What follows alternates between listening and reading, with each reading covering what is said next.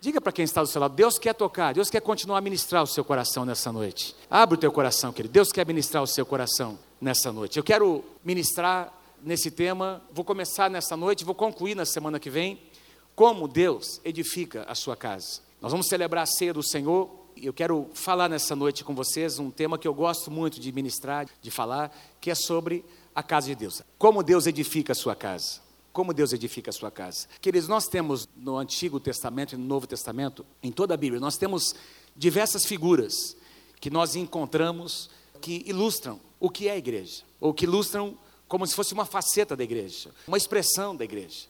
Além dessas que eu vou colocar aqui, que vocês vão ler, tem várias outras, mas eu queria citar, talvez essas sejam as mais conhecidas. A igreja é citada, ou a casa de Deus, quando eu digo casa de Deus, igreja, estou falando da mesma coisa, não é o templo onde o Espírito Santo habita, que somos nós, individualmente falando, e quando nós nos encontramos também como igreja, como estamos aqui nessa noite, coletivamente, formamos a grande casa do Senhor, nós encontramos essas figuras, um corpo, um corpo com muitos membros, um candeeiro, candelabro, candeeiro. Lá no livro de Apocalipse, nós encontramos as sete igrejas do Apocalipse sendo representadas por um candeeiro de ouro, uma lâmpada que brilha. No Antigo Testamento, o candelabro, o candeeiro, ele lá no tabernáculo permanecia aceso 24 horas. Não é? Representa o Espírito Santo presente na igreja. Um rebanho com muitas ovelhas, uma lavoura. O apóstolo Paulo fala sobre a igreja como sendo a lavoura de Deus e Deus sendo o agricultor que semeia, que cuida da, da, sua lavoura, um povo, um povo escolhido, eu vou falar sobre isso nessa noite,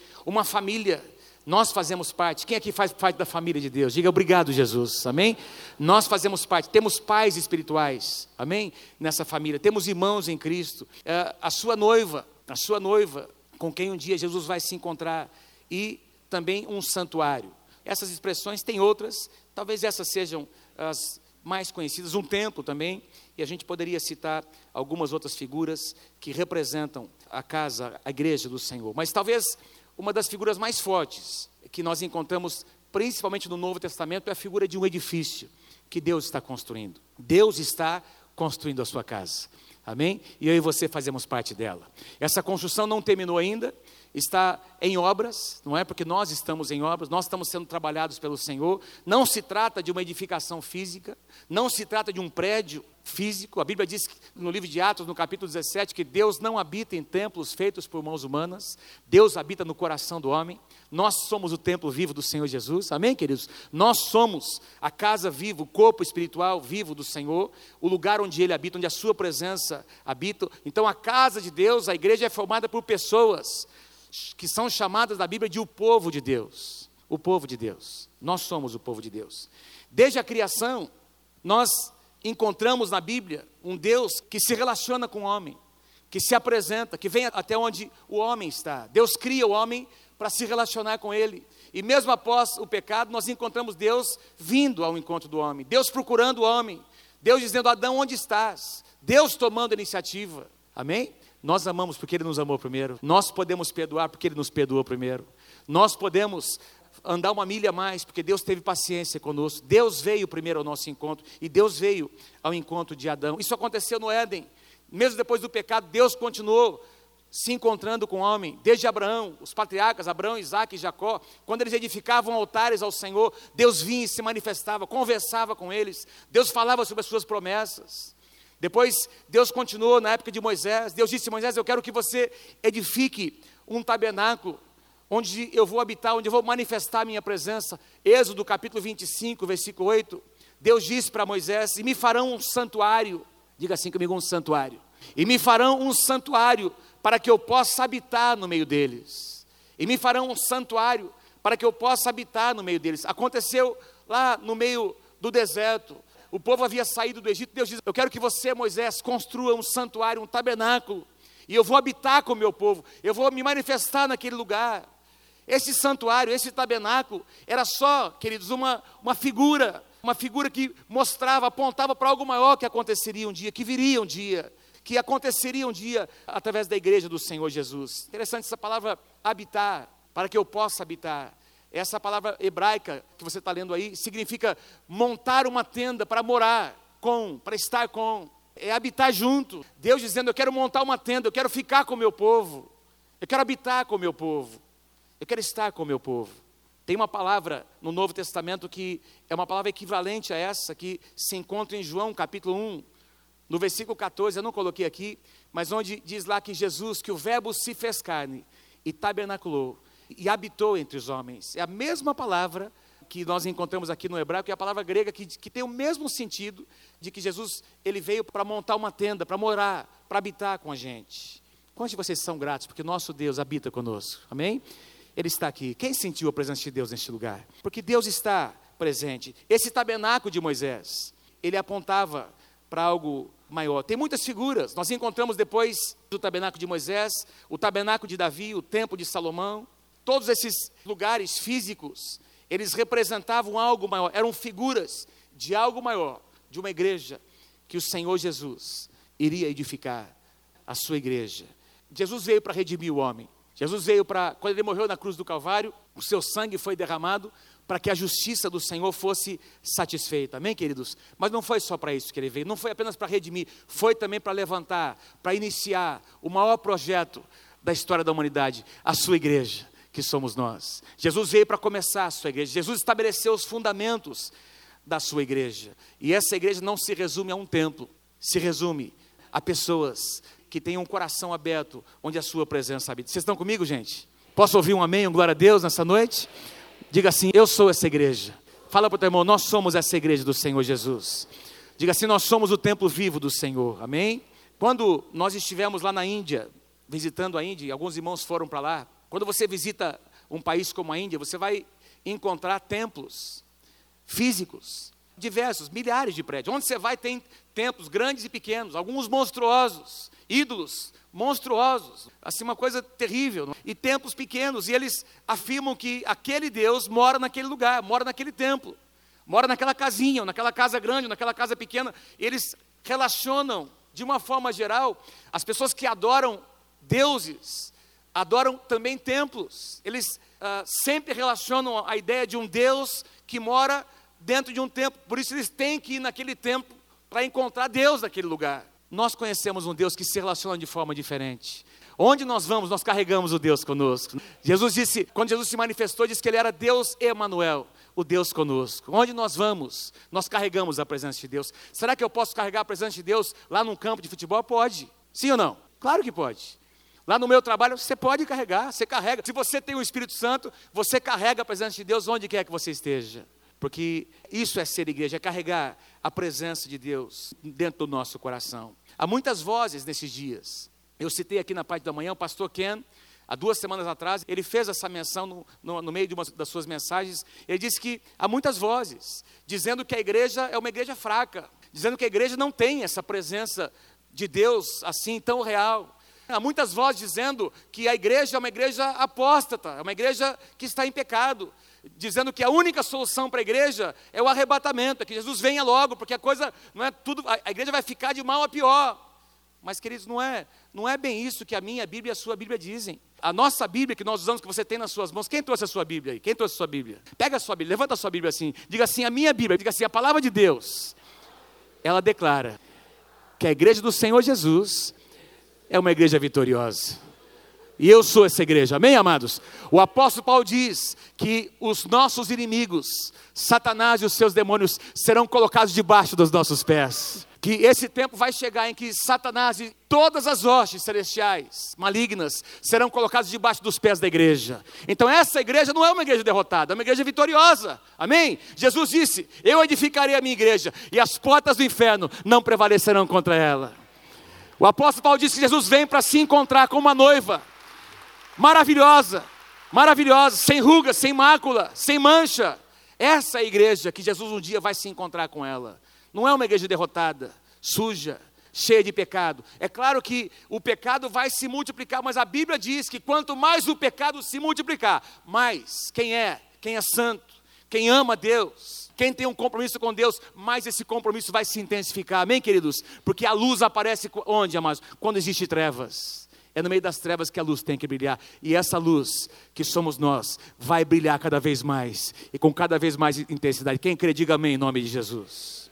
Nós não cremos nessa teologia que prega, que ensina o medo, que coloca medo no coração das pessoas. Nós cremos que precisamos ensinar o povo de Deus a andar e viver em vitória, a encarar os nossos inimigos, amém, amados? E viver uma vida de vitória durante essa vida. Paulo diz que nós devemos reinar em vida. É o que Paulo diz, que nós fomos chamados para reinar em vida. Pedro diz que nós somos reis e sacerdotes. Nessa vida, Deus tem, tem desejo de levantar, de levantar reis e sacerdotes que governam sobre as situações, que exercem o domínio de Deus nas áreas, nesse mundo, e que representam, que são agentes de Deus nessa terra. Essa é a igreja com a qual Jesus irá se encontrar, e nós fazemos parte dela. Agora, essa casa que Deus está construindo, Deus está construindo como, amados? Com pedras vivas. Diga assim, pedras vivas. Fala para o teu irmão, você, diga assim, você é uma pedra viva que Deus está, diga lá, que Deus está colocando nesse edifício. Eu quero ilustrar essa verdade por meio de um homem, de um, um dos apóstolos, Pedro. Na verdade, quando ele se encontra com Jesus, no início da sua caminhada, durante três anos e meio no ministério de Jesus, a gente vai observar esse senhor, não é? Pedro, esse homem que foi chamado por Deus, pescador, era, ele era extremamente rude, extremamente volúvel nas suas atitudes tendo que ser tratado por Deus e foi tratado por Ele. Mas nós encontramos aqui, queridos, a primeira menção, ou o primeiro encontro de Jesus com Pedro. Eu quero ilustrar o que aconteceu com Pedro e fazer um paralelo com aquilo que Jesus, que o Senhor quer fazer na nossa vida, na minha vida e na sua vida. João capítulo 1, do versículo 35 ao versículo 42. No dia seguinte, estava João, João aqui é João Batista.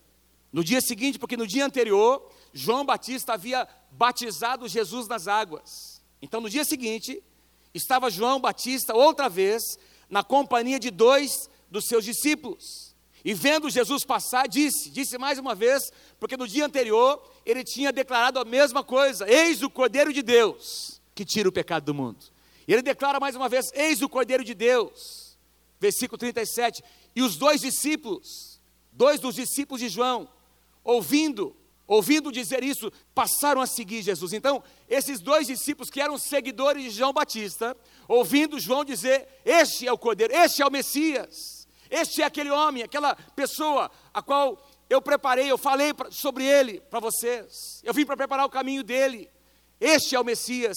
E a Bíblia diz que esses dois discípulos de João imediatamente passaram a seguir, a partir daquele momento, a seguir Jesus. Versículo 38. E Jesus voltando-se, e vendo que os seguiam, disse-lhes: Que buscais? Que buscais? Disseram Rabi, que quer dizer mestre, onde assistes? Verso 39. Respondeu-lhes Jesus: Vinde e vede. E foram, pois, e viram onde Jesus estava morando, e ficaram com ele aquele dia todo, sendo mais ou menos a hora décima, mais ou menos quatro horas da tarde. Eles seguiram, passaram a seguir Jesus. Verso 40. Era André, o irmão de Pedro. Dizem que Pedro era o seu irmão mais velho. Era André, o irmão de Pedro, um dos dois que tinham ouvido o testemunho de João, de João Batista, e seguido a Jesus. E achou primeiro o seu próprio irmão. Então nós encontramos aqui, quem sabe, ele passou a seguir Jesus, e tem aqui, é, a Bíblia não relata, simplesmente começa, continua dizendo, na verdade André saiu, ele seguiu por um tempo, conversou com Jesus, esteve um tempo com Jesus, e ele saiu daquele lugar para ir se encontrar com o seu irmão, para falar de Jesus para o seu irmão, e ele trouxe então Simão. Ele achou primeiro o seu próprio irmão, Simão, a quem disse: Achamos o Messias, aquele de quem João Batista pregava, a quem ele anunciava. Nós encontramos o Messias, que quer dizer Cristo. Verso 42. E o levou a Jesus. Olhando Jesus para ele, para Pedro, olhando Jesus para Pedro, disse: Tu és Simão, este era o nome de Simão, tu és Simão, o filho de João mas tu serás chamado Cefas, que quer dizer Pedro. Tu és Simão, mas tu serás chamado Cefas ou Pedro. Tu és Simão, hoje esse é o seu nome, mas eu estou mudando o seu nome. Eu vou mudar o seu nome. Mudança de nome na Bíblia, amados, tem a ver com mudança de identidade. Diga assim, uma nova identidade. Diga assim, Deus quer me dar uma nova identidade. Mudança de nome tem a ver com mudança de identidade. Jesus disse: você é Simão hoje, mas tu serás chamado Pedro.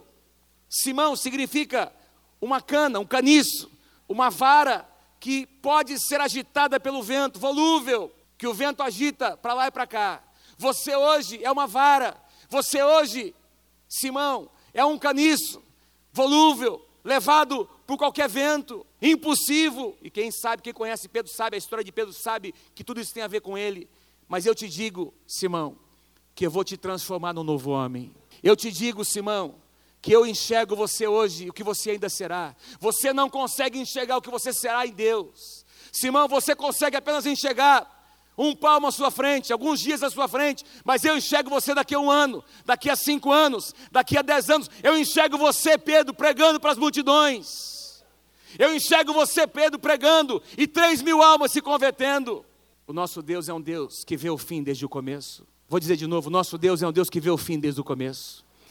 Pode ser que você esteja aqui nessa noite não vendo ainda a solução dessa situação que eu não sei, eu não conheço, mas Deus conhece. Pode ser que você não veja a solução, você tentou tudo, você tentou, né, investiu todos os recursos, como ah, o nosso querido amado cantou aqui, a história daquela mulher que tocou na, na ola do vestido do Senhor Jesus. Diz que ela havia gastado todos os seus recursos, 12 anos de enfermidade, procurado os melhores médicos, gastou tudo que tinha. Mas um dia ela ficou sabendo que o Mestre, Jesus Cristo, estava passando pela cidade. E ela disse: Se eu conseguir tocar nas vestes dele, eu sei que eu serei curada. E apesar de haver muitos guarda-costas, não é? Tentando impedir que ela tocasse, ela rompeu no meio da multidão. E quando ela tocou, o poder fluiu de Jesus e mudou a história dessa mulher. O nosso Deus é um Deus que muda a nossa história. Tu és Simão, tu és Simão, mas eu te farei, Pedro. Tu és um caniço, agitado, mas eu te farei uma pedra sólida. Eu te farei, Pedro significa, Petros, do grego, uma, um fragmento de pedra. Eu te farei algo sólido. Eu mudo o seu nome, eu mudo a sua identidade. E eu começo a escrever, Simão, a partir de hoje, uma nova história. E a gente vai perceber, quem conhece, eu gosto muito de um livro que a gente é um livro que hoje é muito conhecido, Quem é Quem na Bíblia, não é? Se traz a história de todos os personagens bíblicos. Se você não tem esse livro, adquira Quem é Quem na Bíblia. E tem lá a história do apóstolo. É, é impressionante a história de Pedro. E quando a gente começa a ler a história de Pedro, a gente começa a ver como nós somos parecidos com ele. Um homem que agia na base da impulsividade. Três anos e meio, Jesus tratando com Pedro, sempre se adiantando. Se Jesus fizesse uma pergunta, quem era o primeiro a responder? Certo ou errado? Pedro. Às vezes, com aquela teimosia, aquela inflexibilidade. Não, Senhor, o Senhor não pode, o Senhor está dizendo que vai para a cruz. O Senhor não pode, o Senhor não, não vai, não vamos deixar que isso aconteça. Mas Jesus veio para ir para a cruz. Ele passou três anos e meio ensinando os seus discípulos que esse dia chegaria e, Pedro tentando mudar. Não, você não pode ir para a cruz. Jesus teve que repreender Pedro por causa da sua teimosia, seu egoísmo. Lembra lá no Monte da Transfiguração? Vamos fazer uma cabaninha, vamos fazer algumas cabanas aqui. Não vamos descer daqui, não, Senhor. Vamos permanecer. Está tão bom aqui. Jesus disse: Não, nós temos que descer lá embaixo. Tem um povo que tem que ser ministrado, abençoado por você e por nós. Passividade. Lá no jardim do Getsemane, aquela sonolência espiritual. Diz que Jesus, no momento em que ele mais precisava, os seus discípulos, inclusive Pedro, estavam dormindo, o sono da tristeza, diz lá. E aí Jesus ao conversar com seus discípulos um pouco antes, falando que alguns iriam até negá-lo. O Pedro diz: Não, eu não. Esses aqui podem te negar. Ele fica imaginando os outros, né, ouvindo. Os seus amigos, né, ouvindo. O Pedrão dizendo: Esses aqui, todos eles podem te negar, mas eu nunca vou te negar. Foi o primeiro. Foi o primeiro. E não apenas negou, mas a Bíblia diz que ele praguejou, ou seja, ele falou até um palavrão. Que a Bíblia não diz qual, o que, que ele disse. Mas ele, não, não conheço esse cara. Mas você fala igual ele. Não, não, não, eu, eu nem conheço, nunca vi esse cara. Ainda praguejou sobre Jesus. Ingratidão no seu coração. Mas glória a Deus, porque no Senhor sempre existe um novo começo. Aquele olhar de Jesus, logo que Pedro negou Jesus, disse que Jesus estava já sendo levado para ser crucificado, e Jesus volta o seu olhar para trás, e ele enxerga Pedro, logo depois de Pedro negá-lo, foi pela terceira vez. E a Bíblia diz que Pedro vê o olhar de Jesus e, e ele tem um choro profundo no seu coração. Porque o olhar de Jesus não foi um olhar de condenação, foi um olhar que disse: Pedro, eu ainda continuo te amando. Eu liberei sobre você uma palavra, você agiu como Simão, mas eu já profetizei que você será um novo homem, Pedro. Eu não vou desistir de você. Fala para o teu irmão assim, para a pessoa falar: Deus nunca vai desistir de você. Nunca vai desistir de você. Aleluia. Vamos para um outro momento da vida de Pedro. Mateus capítulo 16. Diga assim: Pedro, um fragmento de pedra.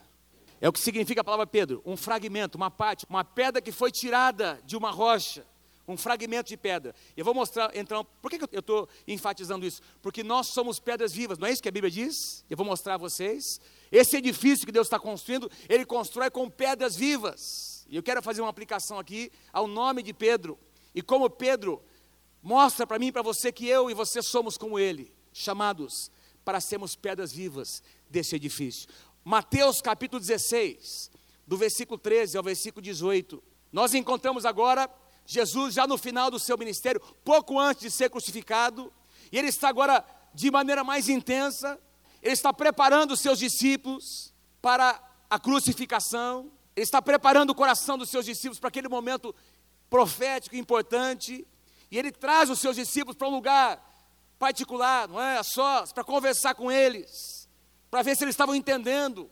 É, esse era o papel do Messias, morrer pela humanidade, enfrentar a cruz, estava checando o seu coração. E aí Jesus começa a perguntar para os seus discípulos. Indo Jesus para os lados de Cesareia, de Filipe, perguntou aos seus discípulos: Quem diz o povo ser o filho do homem? E eles responderam: Uns dizem João Batista, outros Elias e outros Jeremias, ou alguns dos profetas. E vós? Continuou ele: Quem dizeis que eu sou? Quem vocês dizem que eu sou? Jesus está checando o coração desses homens que haviam caminhado com ele por mais de três anos. Versículo 16: Respondendo Simão Pedro, diz: Interessante, diga assim: Simão Pedro. Aqui os dois nomes aparecem juntos, Simão Pedro. Por quê? Porque o Simão ainda era uma realidade. Interessante, eu tive a curiosidade de procurar no livro de Atos. Você não vai encontrar nenhuma vez, nenhuma menção no livro de Atos, o nome de Pedro acompanhado de Simão, Simão Pedro. Você só encontra o nome Pedro em Atos. Interessante quando o ministério de Pedro ganhou expressão, ganhou força. Mas aqui, Simão ainda estava presente. Respondendo, Simão Pedro disse: Tu és o Cristo, tu és o Filho do Deus vivo.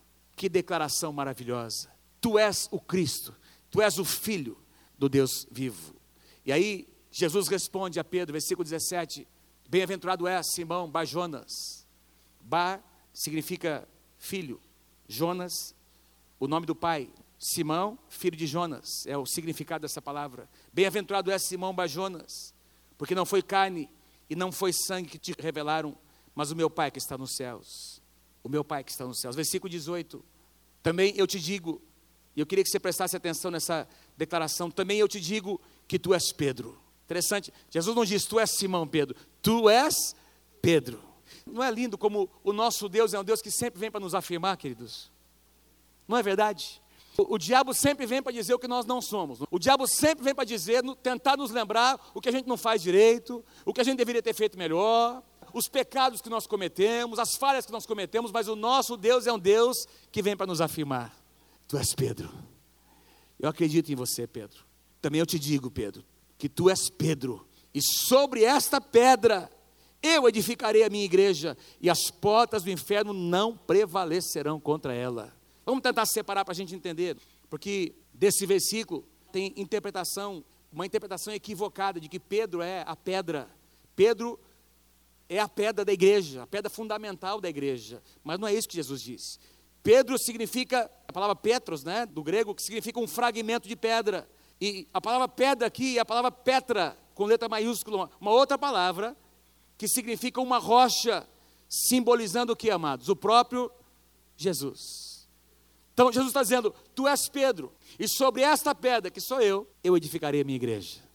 Tu és Pedro, tu és uma pedra, um fragmento de pedra, uma das pedras que eu vou utilizar para edificar a minha casa sobre essa pedra, que sou eu, o fundamento da igreja. Amém, querido? Esse é o sentido. Tu és Pedro, um fragmento de pedra, mas sobre essa pedra eu edificarei a minha igreja. Essa é a interpretação correta. E aí Jesus continua dizendo, versículo 19: Dar-te-ei as chaves do reino dos céus. O que ligares na terra terá sido ligado nos céus. E o que desligares na terra terá sido o quê? Desligado nos céus. Por que, que Jesus disse isso para Pedro? Será que é uma palavra profética para nós, para Pedro, para a igreja? Não, essa, essa é literalmente para Pedro. Porque Pedro recebeu as chaves do reino. Pedro foi aquele que pregou o evangelho primeiramente para os judeus, Atos capítulo 2, quando o Espírito Santo desce e eles começam a perguntar o que aconteceu, como é que nós podemos experimentar isso? Pedro prega e 3 mil judeus se convertem. Glória a Deus por isso. Em Atos capítulo 10, nós encontramos lá na casa de Cornélio, Pedro sendo chamado para uma casa de paz. E Cornélio abrindo a sua casa. Seus amigos estavam ali, seus parentes, seus filhos, sua esposa, seus empregados. E a Bíblia diz que Pedro foi chamado, enviado por Deus para pregar para os gentios. E enquanto ele estava pregando, nem conseguiu terminar a pregação. Diz que no meio da pregação, uh, o Espírito Santo desceu sobre os gentios e todos eles foram cheios do Espírito Santo. Então Pedro recebeu as chaves do reino para abrir a porta para os judeus e para os gentios. Tanto os judeus quanto os gentios conheceram o Evangelho pelo ministério de Pedro. O que é que isso tem a ver comigo com você? O que isso tem a ver comigo com você? Abra comigo a sua Bíblia em 1 Pedro capítulo 2. 1 Pedro capítulo 2, e eu quero agora focar o que Pedro, trazer para você o enfoque que Pedro nos dá. Olha como Pedro entende esse princípio de que ele era apenas uma pedra, um fragmento de pedra, uma pedra viva, dessa construção do edifício do Senhor.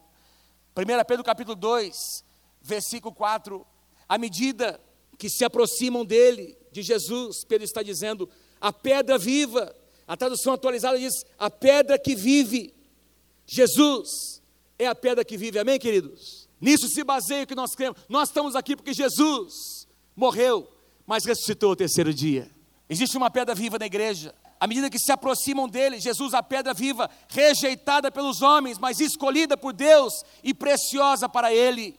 Preciosa para ele. Versículo 5. Vocês também são ou estão sendo utilizados como pedras vivas. Então Pedro começa a dizer: olha, não apenas eu sou uma pedra, um fragmento de pedra, mas vocês também são pedras vivas. Vocês também estão sendo utilizados como pedras vivas na edificação de uma casa espiritual, para serem sacerdócio santo, oferecendo sacrifícios espirituais aceitáveis a Deus por meio de quem? Por meio de Jesus Cristo.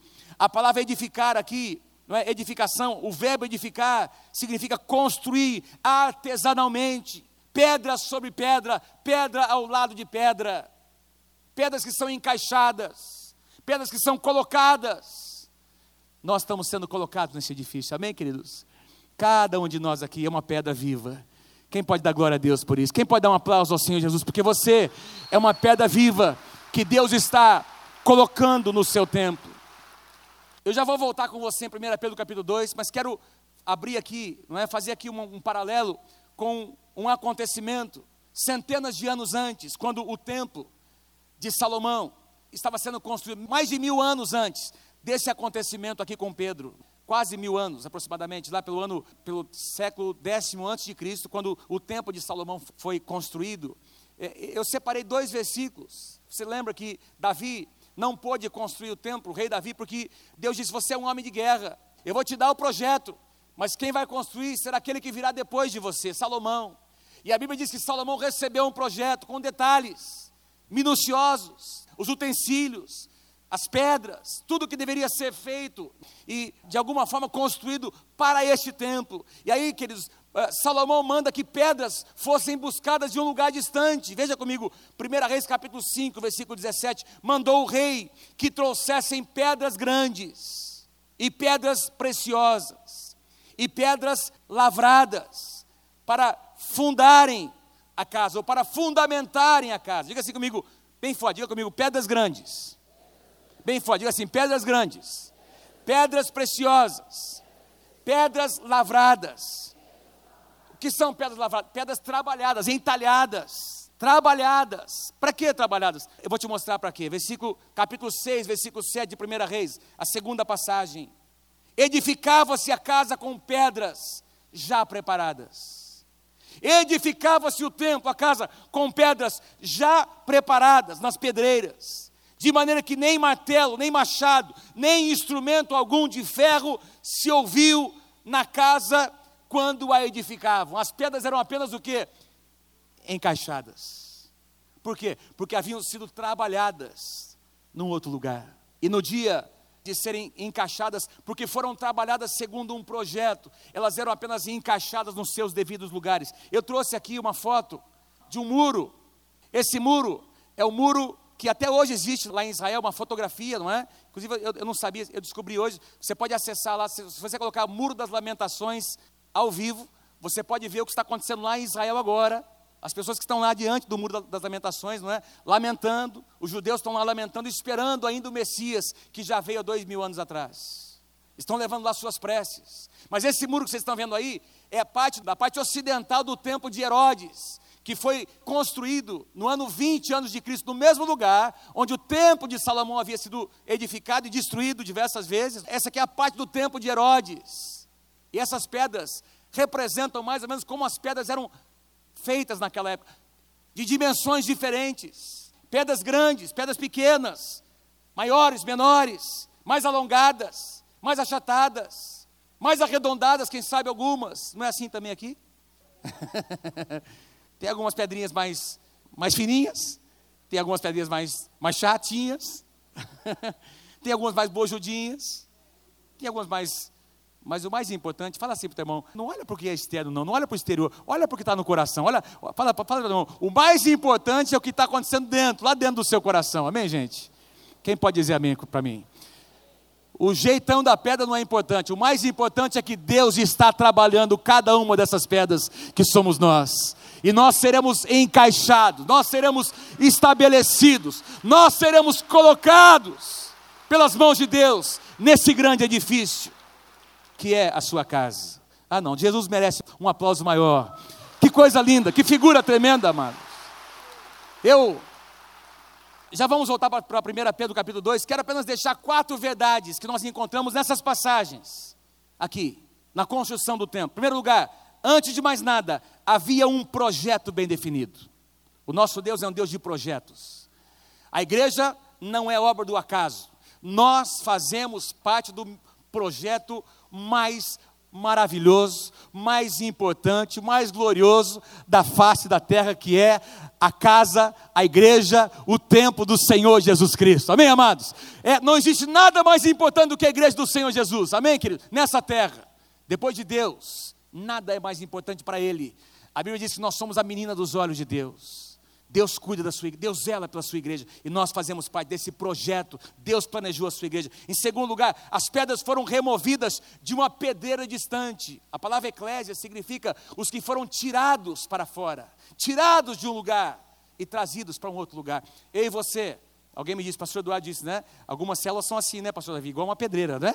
Assim, e algumas pedras estão sendo trabalhadas naquela pedreira para serem encaixadas no templo, na casa de Deus. Eu e você éramos uma pedra bruta. Alguns de nós ainda temos muitas arestas. Eu tenho algumas. Quem ainda tem algumas arestas para serem trabalhadas? E Deus vem de vez em quando com a sua barreta, né? Com a sua talhadeirinha. Ele vem para remover. Por quê? Porque um dia Ele vai nos encaixar nesse edifício. Elas foram trabalhadas antes de serem encaixadas. E havia, talvez a, o ponto mais importante, havia um lugar específico para cada pedra. Pedra sobre pedra. Pedra ao lado de pedra. Tem um lugar na casa de Deus que é só teu. Vou dizer de novo: tem um lugar nesse prédio, nesse edifício, que só você cabe ali, ninguém mais. E se você não estiver ali, vai fazer falta, vai ficar uma falha. Você foi chamado, você está sendo trabalhado por Deus para ser encaixado neste lugar. Quem está disponível nas mãos de Deus? Ei, quem está? Levanta sua mão, diga: Eu estou disponível nas tuas mãos, Senhor. Diga assim: Trabalha a minha vida, Senhor, e me encaixa nesse edifício. Para finalizar, versículo 6 de 1 Pedro. Pois assim é dito na Escritura, Pedro diz: Eis que põe em Sião uma pedra angular, diga assim, uma pedra angular. Mais uma figura, uma pedra angular. A pedra angular era chamada também de uma pedra fundamental, era a primeira pedra dos edifícios. Então era uma pedra que tinha ângulos retos, e a partir dessa pedra, todas as demais eram colocadas, eram estabelecidas. Eis que põe em Sião uma pedra angular, Jesus Cristo, escolhida e preciosa, e aquele que nela confia jamais será envergonhado. Nós que somos pedras vivas, estamos sendo trabalhados. Amém, queridos? Segundo um padrão que existe, qual é o padrão? A pedra angular, Jesus Cristo. A pedra angular, a pedra angular. Ele não é apenas o fundamento, é também a pedra angular, ou a pedra, aquela pedra principal da construção. Versículo 7. Portanto, para vocês, Pedro diz, os que creem, esta pedra é preciosa. Quem é que crê? Quem é que crê que Jesus tem um plano especial para a tua vida. Quem crê que Jesus morreu por você, derramou seu sangue para fazer de você uma nova criatura, diga amém. Diga eu creio em nome de Jesus. Quem crê que Jesus é o teu padrão, a pedra angular, amém, queridos? Que você e eu estamos sendo transformados para nos tornarmos como essa pedra, diga amém. Diga eu creio em nome de Jesus. Pedro diz: portanto, para vocês, os que creem, essa pedra é preciosa, mas para aqueles que não creem, a pedra que os construtores rejeitaram tornou-se a pedra angular para nós e para eles pedra de tropeço e rocha que faz cair. Os que não creem, versículo 8, tropeçam, porque desobedecem a mensagem para o que também foram destinados. Ou seja, Jesus, ele é para nós a pedra angular, para outros, os que não creem, pedra de tropeço. Jesus está no caminho de todas as pessoas. Sim ou não? As nossas escolhas fazem a diferença. Jesus está no caminho de todas as pessoas. Se nós tivermos Jesus como uma pedra angular, nós seremos edificados e tratados e transformados segundo esse padrão. Se nós colocarmos Jesus de lado, essa pedra se torna, que é a pedra angular, se torna uma pedra de tropeço. A Bíblia diz que Jesus virá um dia, não como pastor, que ele é hoje, cheio de misericórdia, virá como juiz para julgar vivos e mortos. E aí a coisa vai pegar, irmãos. A coisa vai ficar feia. E esse futuro, esse destino depende do que? Das escolhas que nós fazemos. Das escolhas que nós fazemos. Para alguns ele se torna uma grande bênção, para outros motivo de tropeço. E aí Pedro finaliza dizendo: Mas vós, vocês, porém, são geração eleita. Ah, eu quero pedir que você dê a mão para quem está do seu lado. E nós vamos declarar juntos o que nós somos em Deus. Você vai profetizar para o seu irmão, para a sua irmã, o que nós somos, o que vocês, o que nós todos somos. Vamos lá, vocês, porém, geração eleita, sacerdócio real, nação santa, povo exclusivo de Deus, para anunciar as grandezas daquele que o chamou das trevas para a sua maravilhosa luz. Antes, vocês nem sequer eram povo, mas agora são o povo de Deus. Não haviam recebido misericórdia, mas agora a receberam. Uau, que coisa tremenda. Respondendo à pergunta, como Deus edifica a sua casa? Deus tem um projeto nas suas mãos. O projeto de Jesus é edificar uma casa, uma grande casa. Essa casa tem um fundamento, Jesus é o fundamento. Tem também uma pedra angular, Jesus é a pedra angular. Cada um de nós, cada um é uma pedra viva. Diga assim: Eu sou uma pedra viva. Diga, diga bem, eu sou uma pedra viva. Cada um de nós é uma pedra viva. Deus deseja trabalhar essa pedra que somos nós, cada um de nós. Para quê, amados? Então, poderemos ser encaixados, estabelecidos, colocados no lugar exato onde Ele planejou onde Ele projetou. Eu e você fazemos parte, nós estamos nesse projeto de Deus. Existe um lugar para cada um de nós. Eu quero estar no meu lugar. Quem quer estar no seu lugar, levanta sua mão, dê um aplauso a Jesus bem forte, se você deseja.